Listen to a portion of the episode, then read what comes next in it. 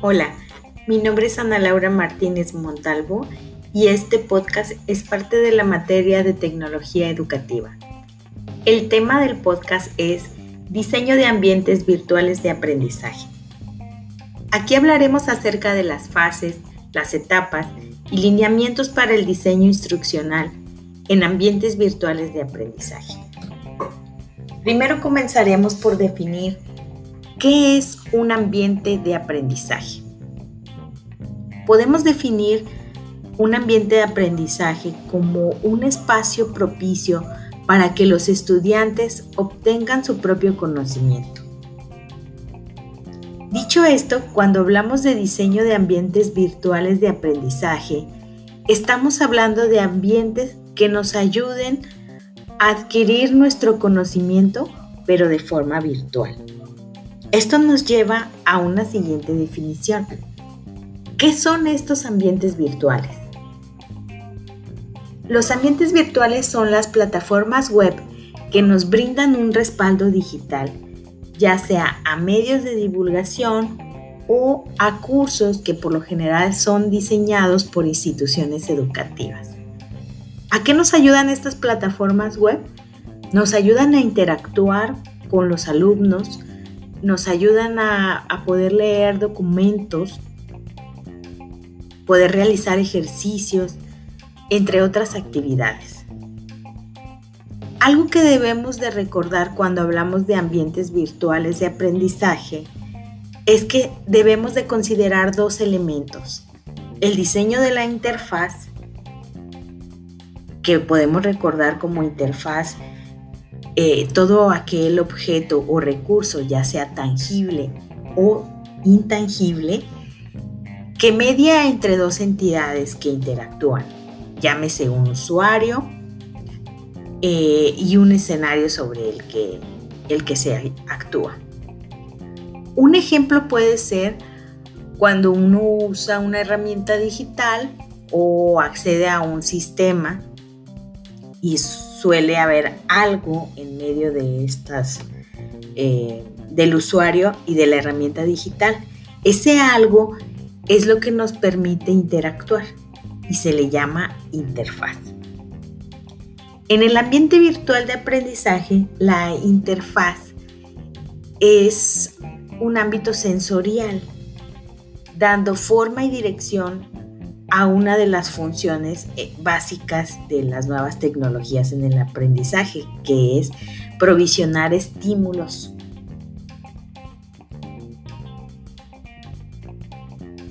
En el diseño de la interfaz se refiere a una expresión visual y formal del ambiente eh, virtual. Hay lineamientos para diseñar esta interfaz como son la promoción del acceso al entorno social, eh, la provisión del acceso al entorno natural, la provisión de acceso al entorno documental, la administración de los recursos atencionales y la administración de los recursos motivacionales. Pero, em, ¿qué quieren decir todos estos eh, lineamientos?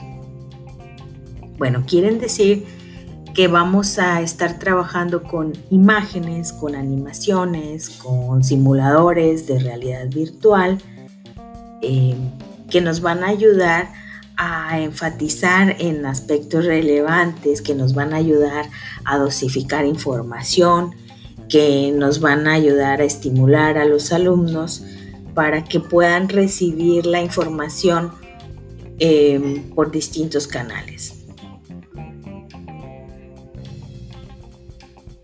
Otro de los elementos de los ambientes virtuales es el diseño instruccional. Este se refiere a la forma en la que se planea el acto educativo. Expresa de alguna manera el concepto que se tiene del aprendizaje y del acto educativo. Esto quiere decir que aquí vemos la definición de los objetivos y el diseño de las actividades, la planeación, eh, cómo vamos a usar las estrategias o las técnicas que tenemos para evaluar y retroalimentar a los alumnos. Esto va a depender del modelo instruccional que estemos adoptando. También para el diseño instruccional tenemos lineamientos. Estos lineamientos son la activación de los procesos de aislamiento y acomodación, que esto es propiciar el desequilibrio cognitivo. ¿Qué es esto? Esto es confrontar el conocimiento que ya tiene el alumno, ya sea este, con una técnica de debate o enfocando, este, haciendo enfoques opuestos. También tenemos el lineamiento de procesamiento de la información por parte del alumno. Esto quiere decir que vamos a invitar al alumno a que busque, a que analice, a que sintetice, a que compare la información que le estamos dando con otras fuentes y que él elabore una opinión personal. Otro de los lineamientos es la imposición de retos superables para los alumnos. Esto quiere decir desarrollar actividades eh, que estén enfocadas en su conocimiento previo y a las condiciones de, de tiempo, de recursos y de posibilidades. Otro de los lineamientos es la interacción que sea dinámica. Esto quiere decir que propicie la interacción de un alto nivel cognitivo. ¿Cómo podemos hacer esto? Planteando actividades que nos ayuden a comprometer opiniones, que sean ya sea personales o que sean basadas en algo que, leyeron, ¿no? Esto nos da la oportunidad de dar un feedback o una retroalimentación de forma oportuna. Otro de los lineamientos para el diseño instruccional es la promoción de desarrollo de habilidades para pensar y aprender. ¿Cómo podemos llegar a esto? Diseñando actividades de observación, de relación, de comparación, de razonamiento. Por último, tenemos el lineamiento de estímulo de autoaprendizaje. ¿Qué podemos hacer aquí? Podemos proporcionar conocimientos sobre un procesamiento humano de información, técnicas didácticas, invitando al alumno a que llegue a ese autoaprendizaje. ¿Por qué no? Hasta que sea eh, autodidacta, ¿no? Para esto tenemos elementos esenciales. Hay un proceso de interacción o de comunicación entre uno o varios alumnos o varias personas. Se le puede dar un grupo de herramientas o un medio para que interactúen. Una serie de acciones reguladas eh, bajo ciertos contenidos.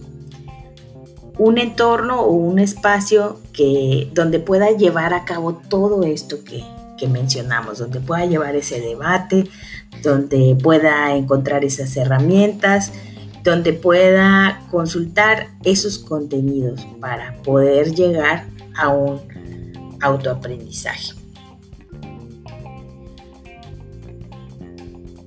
Ahora hablaremos acerca de los elementos que constituyen un ambiente virtual. Recuerden que estamos hablando de los ambientes virtuales de aprendizaje. Entonces, uno de los elementos es los medios de interacción. ¿Cómo vamos a trabajar? ¿Cómo va a fluir la comunicación? Esto puede ser, cuando hablamos de ambientes virtuales, por medio del correo electrónico. Todos estamos familiarizados con el correo electrónico. Es un medio de comunicación que tenemos varios años eh, familiarizándonos con él y sigue siendo una forma eficiente de comunicación. También tenemos videoenlaces. Es, es un recurso muy recurrente en la mayoría de plataformas o de ambientes virtuales que están orientados a a la educación o de aprendizaje. Grupos de discusión en donde podemos tener un diálogo, ya sea de forma síncrona o asíncrona. Otro de los elementos que constituyen los ambientes virtuales de aprendizaje son los recursos.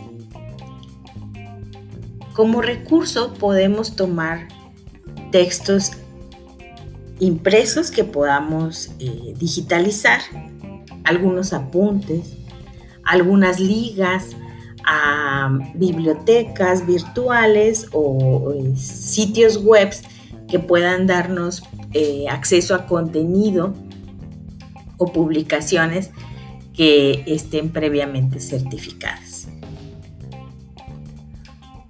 Otro de los elementos que constituyen estos ambientes virtuales son los factores eh, físicos. En los ambientes virtuales, estas condiciones se nos pueden escapar de, las manos o del control de las instituciones y de los asesores o docentes, porque no tenemos control de, de esa parte. Pero podemos orientar o recomendar a los alumnos a que busquen un lugar tranquilo, un área que no sea común, de preferencia, que puedan verificar su acceso a Internet, que eviten distracciones, que tengan ropa cómoda, que puedan tener a un lado una bebida, un vaso de agua, una pluma, una libreta para tomar algún apunte. Otro de los elementos que tenemos son las relaciones psicológicas. Estas se pueden eh, dar mediante la computadora a través de una interacción, ya sea por medio de las nuevas tecnologías.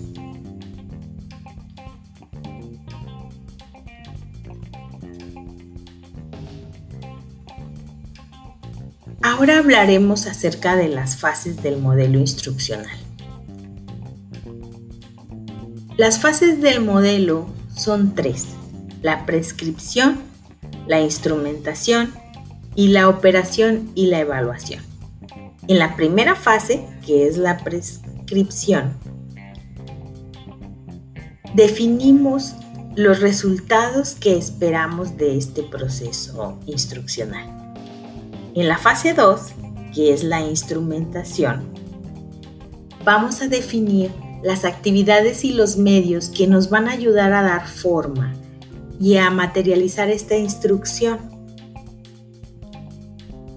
Después tenemos la fase de operación y de evaluación, que es cuando ya ponemos en marcha este modelo. Es importante que destaquemos que la operación y la evaluación son las acciones que se pueden realizar de manera simultánea a lo largo de todo este proceso. Recordemos que la retroalimentación es muy importante.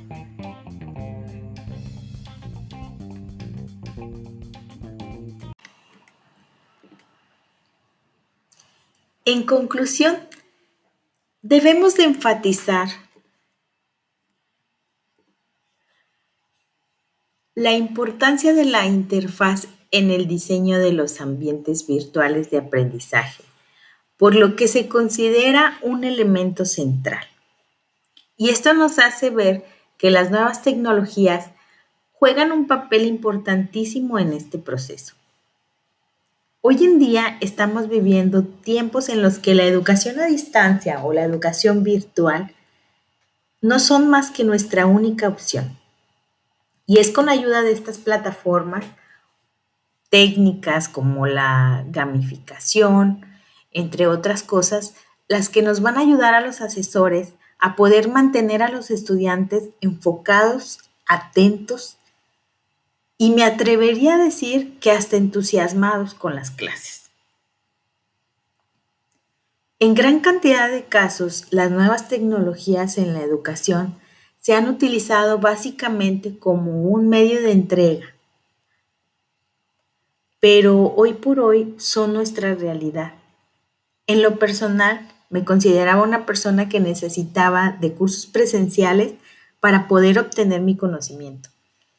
Y las materias en línea que he tomado en las últimas semanas me han ayudado a explorar nuevas herramientas y han sido de mucha ayuda. Me han facilitado la asimilación de los conceptos y creo que esto es debido a un buen diseño de los cursos, de las actividades y es un gran ejemplo de cómo podemos diseñar un ambiente de aprendizaje virtual que logre ese objetivo. Esto es todo por mi parte. Muchas gracias por escuchar.